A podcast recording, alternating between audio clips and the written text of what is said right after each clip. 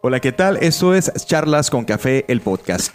Un podcast donde buscaremos platicar con líderes de la región y obtener los mejores consejos de su experiencia laboral y personal.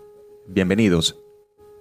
En esta ocasión tenemos a Arturo Efren Arriaga, mejor conocido como el Chacarrón en el ámbito grupero. Bienvenido Arturo. Hola, hola, estamos aquí listos. Bienvenidos todo el mundo también. Gracias por la invitación. Pues queremos conocer eh, la experiencia radial en el ámbito de las estaciones de radio en Tijuana de Arturo Efren, alias el Chacarrón. Y creo que no nada más es un, sobrenombre, porque en este ámbito se suele ir combinando dependiendo en el, en el ámbito o en la radio que estés, ya sea grupera, popera. Entonces, platícanos quién es Arturo, quién es Arturo Efren Arriaga. Pues de entrada, pues es un sujeto X, es un sujeto, Arturo Efren Arriaga, ¿ok? Él es un sujeto, pues normal, normal, por eso digo X, de común. Eh, tiene familia, hijo, esposa, casita, perrito, gatito, normal. Eh, voy y vengo al trabajo y todo eso. O sea, normalito, me gusta estar eh, tranquilo, pues tener ahí lo que nos gusta a cada quien, ¿no? Hay quienes les gusta andar en bicicleta, ir al box, X, ese tipo de cosas. Igual, también yo, normalito. Arturo Efren Arriaga es un X, es normal. Muy bien. ¿Cuántos, ¿Cuántos años de experiencia tienes trabajando en la radio? Hace tiempo nosotros le dábamos carrilla a un compañero que le decíamos que tenía todo el tiempo. Así estoy yo ahorita. Tengo todo el tiempo. Pero hablando de, tiempo cronológico. Eh, más o menos exacto, porque me acuerdo eh, como, como, híjole, pues treinta y tantos años. Bueno, toda una vida casi a punto de jubilarte. sí, por eso es que nos dábamos carrilla con este yo creo que, te digo. Si esto existiera en la radio, porque yo creo que nadie se quiere jubilar cuando estás en lo que te gusta. No, nadie se quiere jubilar, pero fíjate que yo sí quiero. ¿Tú sí cuando, quieres? cuando llegue al tiempo de jubilación, yo sí quiero, yo sí quiero jubilarme. Y también o sea, sí, sí jubilado, pero también quiero tener como la chance de, una horita al aire en X estación, la que me dé chance, ¿no? Una hora. Pero tampoco quiero ir a la cabina, no quiero ir a la estación. Hoy tenemos la fortuna de estas redes sociales y lo puedo grabar donde esté. Exacto, ese es un punto que más adelante quiero, quiero comentar contigo, pero ¿de dónde surge eh, el tema de ser locutor en Arturo? Eh, desde, desde pequeñito yo me di cuenta que hablaba muy similar a los que salían en la radio, a los señores. Y yo los imitaba. Y le hacía según yo como ellos. Mira, mira, mira, mamá, papá, hermano, tío, primo, amigos. Mira, le hago igualito que aquellos. Y la verdad es que sí salía muy similar. Entonces yo me sorprendía un montón.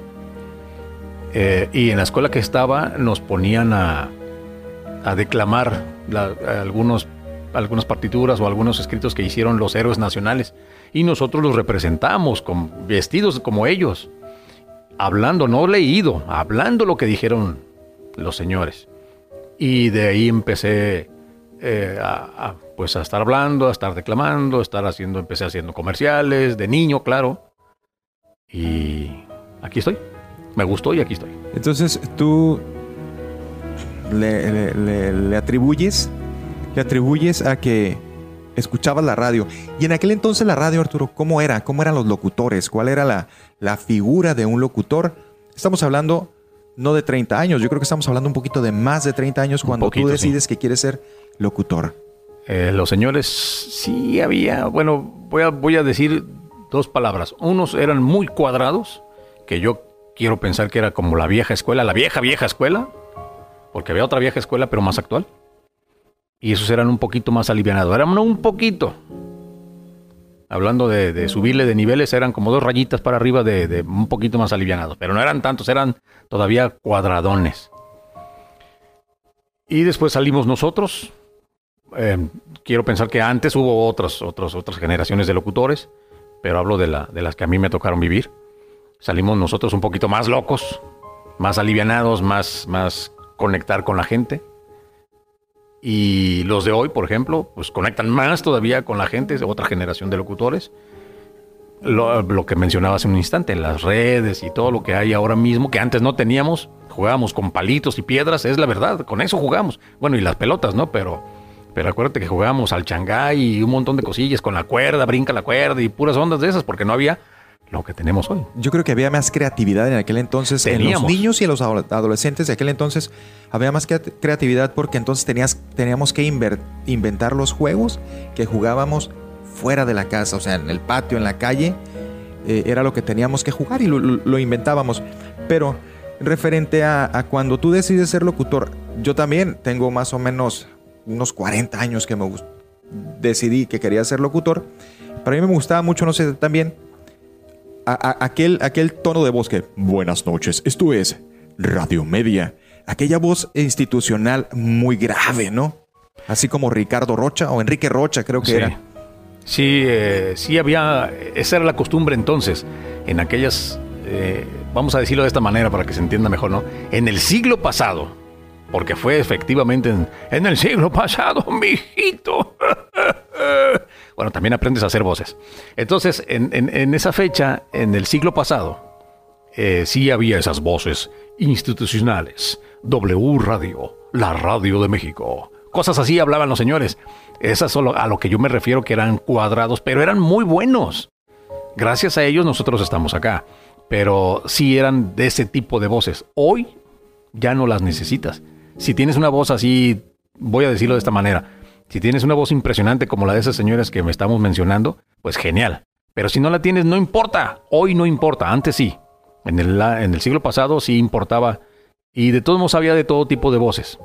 Pero las más preferidas por las televisoras y las radios eran de ese tipo de voces. Llegó hasta algún momento en que los locutores, que no teníamos la voz tan impresionante, la teníamos que impostar para que saliera la voz esota, casi como la de Thanos. Así es. Entonces no teníamos esa voz, pero le teníamos que hacer al, a la payasada, decimos ahora, ¿no? Un, dato curioso, cuando yo llego a Tijuana, una de las voces que a mí me impresionó fue la del oso, cuando estaba en el Miguel Oso. Radio, Radio Latina y quedaba el reporte de Garitas. Este es el reporte ah, de Garitas. Jesús creo que se llamaba. Sí, sí, sí, sí. Se llama todavía. Entonces, yo crecí con ese tipo de, locutores y yo creo que cuando estoy frente a un micrófono, mi voz, como dices, se imposta a ese tipo de, locutor. Pero vamos ahora, ¿cómo inicia Arturo Efren Arriaga en la radio? ¿Cuáles son los inicios de Arturo en la radio? ¿Y dónde inicias? Bueno, yo arranqué, inicié en Guadalajara, yo soy de Guadalajara y toda, toda mi carrera, todo lo que, lo que logré, lo que hice fue allá. No es que aquí en TJ, en Tijuana, no haya logrado. Sí lo, sí lo hice y para allá voy. Pero allá empecé todo, todo, escuela, estudios, tíos, abuelos, primos, todos los, hasta los que me caían gordo también vivían allá. Digo, vivían porque yo ya no vivo ahí, no sé si estén todavía, no, o sea, no sé qué onda con ellos. Pero hoy ya todos somos amigos, así que ya, aliviánense. o sea, cotorrea, güey. Entonces, allá empecé todo. Eh, después tuve la fortuna de venirme para acá, gracias a un fulano que devaluó nuestra moneda Hijo de la porra te saluda. Ya por el 93, 94. No, ni me, recuerdes porque otra vez le vuelvo a recordar. Entonces, gracias a ese sujeto, pelonchas por cierto, se peina igual que yo, eh, terminé acá en Tijuana. En ese momento yo estaba muy molesto, pero con el paso del tiempo dije, ay, qué bueno, gracias, gracias. Entonces aquí vine a hacer pues otra vez carrera, eh, empecé en Radio Latina, afortunadamente, como ya dije antes. Duré unos buenos años ahí, muy buenos años, gente talentosísima, por ejemplo el oso que mencionabas, don Arturo González, un montón de, compañeros locutores buenos, todos buenos, todos buenos, en las diferentes estaciones. Allí estaba Radio Latina, estaba X99, que ahora es Globo, y estaba Yemen Sinairi. Esa todavía sigue al aire. Entonces, eh, hubo, después de, varios años de estar eh, trabajando ahí, ahí por cierto hice deportes, hice espectáculos, trabajaba en la noche, día y noche, no hombre, andaba pero sí, vuelta loca el Arturo Efren. O sea, andaba pues con todo, yo venía a divertir, o sea, la radio es divertida, la radio y la televisión, todo, todo este rollo es divertido. Por eso digo, venía a divertirme, pero obviamente con la responsabilidad, ¿no? O sea, trabajando, siendo responsable, pero también te diviertes. Después tuve otra vez la fortuna, me llamaron de MBS Radio, cuando aquí en Tijuana no existía.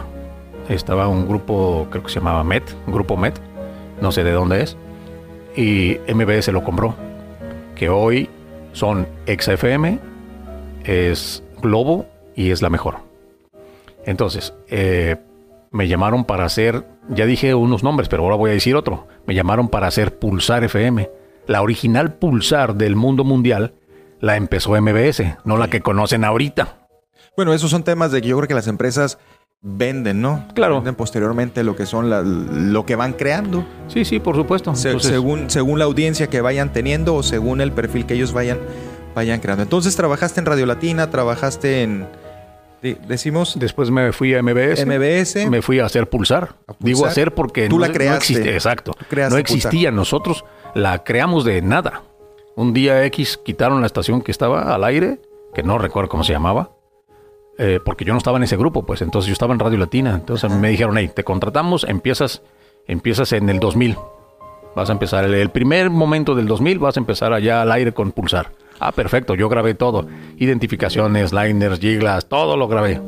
Hicieron, hicieron la radio desde el inicio, Desde empezaron cero. a construirla desde cero. Así es. ¿Con, con qué, con qué este, locutores icónicos de Tijuana te ha tocado compartir escenarios cuando hay conciertos? Porque muchas veces hacen también las presentaciones. ¿Con quiénes te ha compartido, tocado compartir micrófonos en, en cabinas? ¿Y qué experiencias te han dejado? Bueno, como te decía, ahí en Radio Latina, todos los que estaban ahí eran, eran locutores, eran los locutores más reconocidos de ambas Californias, como dicen ellos. Radio Latina. Radio Latina, sí, porque y otra vez te digo, ahí estaba X99, que había gente muy talentosa, estaba El Oso, estaba Lori Lori, estaba La Vaquera, eh, estaba el Jarocho, me faltan, eh, estaba el Halcón también, me faltan un par de personas que no les recuerdo su nombre. Eh, eso en X99, en Radio Latina estaba Miguel y Mariel, estaba Arturo González, y es- ese era el orden del- de cómo estaban los locutores. Eh, después en la tarde estaba Rangel, luego estaba Elvira, que ella hacía cosas románticas y yo grababa poemas con ella. Ok. Le, le hicimos macizo a la, a la poesía. Y luego estaba un compañero que no recuerdo su nombre, pero eh, yo después llegué a cubrirlo. Yo me quedaba en la noche de, die- de 2 de la mañana, de 2 a 6 de la mañana. Y así se repetía todos los días. En la C90, como eran puros americanos y no había como mucho contacto con ellos, no recuerdo los nombres de ninguno. Ok. Y todos ellos eran famosísimos aquí. Con ellos me tocó escenario en los eventos que hacíamos de las, de las fiestas patrias al otro lado. Si pudiéramos hacer, o si, si pudiéramos hacer una cronología entre cuando inicias en la radio, te tocó los, los comerciales, me imagino, el 8 tracks, te tocó el Sí, cassette, claro. te tocó el. LP o el disco de vinil, posteriormente entra el cassette, entra el CD. ¿Cómo ha sido esa, esa transformación entre cuando iniciaste y a la, radio de hoy, que es una radio totalmente digitalizada? Porque ya no estamos poniendo los discos como antes, físicos, todo es a través de una computadora. ¿Cómo ha sido esa transformación? ¿Cómo ha sido ese cambio? ¿Cómo lo has experimentado? Fue súper divertido. Lo es. Bueno, hoy ya... no- Bueno, sí, sí, sí es divertido. Eh, pero la transición que mencionas fue mega divertido. Cuando, cuando arranqué yo en, en la radio, había eh, carretes, les decimos, todavía le decimos nosotros de radio, sabemos a qué nos referimos también la televisión, cuando decimos los carretes o las grabaciones, las grabadoras de carrete, que eran como la de los cines, que tienen dos rollos, de uno de un lado y otro del otro, esas son las máquinas de carrete. De Sí. hecho, había un- una marca muy famosa que era Ampex. Ok. Entonces nosotros le decíamos, grábate en el Ampex 1, 2, 3, 4, los que tuviera la compañía. Ajá. Y ahí grabábamos los comerciales, la música, los liners, todo lo que había en la estación, ahí los grabábamos. Entonces, en la máquina de carrete se grababa, insisto, todo esto, pero también teníamos la habilidad de tener cartuchos de los 8 tracks. Eran un tantito diferente a los que usaban en las calles y en sus carros y en sus casas. Eran un poquito más grandes, ¿no? Pero eran, ajá, era más grande porque tenía más cinta, porque ahí metíamos un montón de información. Lo- por ejemplo, los comerciales eran como de 60 segundos, o sea, un minuto, y le cabían tres comercialitos de 20 segundos. ok. Había de diferentes tamaños por esto. Tamaño me refiero a la cantidad de cinta, porque el cassette, o sea, el, el, carret- el, el cartucho era del mismo tamaño, nada más la cantidad de cinta era la diferente. ok. Entonces grabábamos comerciales en los, en los cartuchos, grabábamos también algunas canciones. Eh, eso fue para todo lo que teníamos como de manera eventual. Insisto, liners, gigas, comerciales, todo ese rollo. Pero también teníamos los, los, los, los CDs. Era divertidísimo porque cuando te equivocabas de velocidad ya te la sabes las ardillitas, ¿no? Sí, sí, sí, O cuando le hacías despacito se, se escuchaban como Dory. Me tocó escuchar. A mí me tocó un montón de veces equivocarme.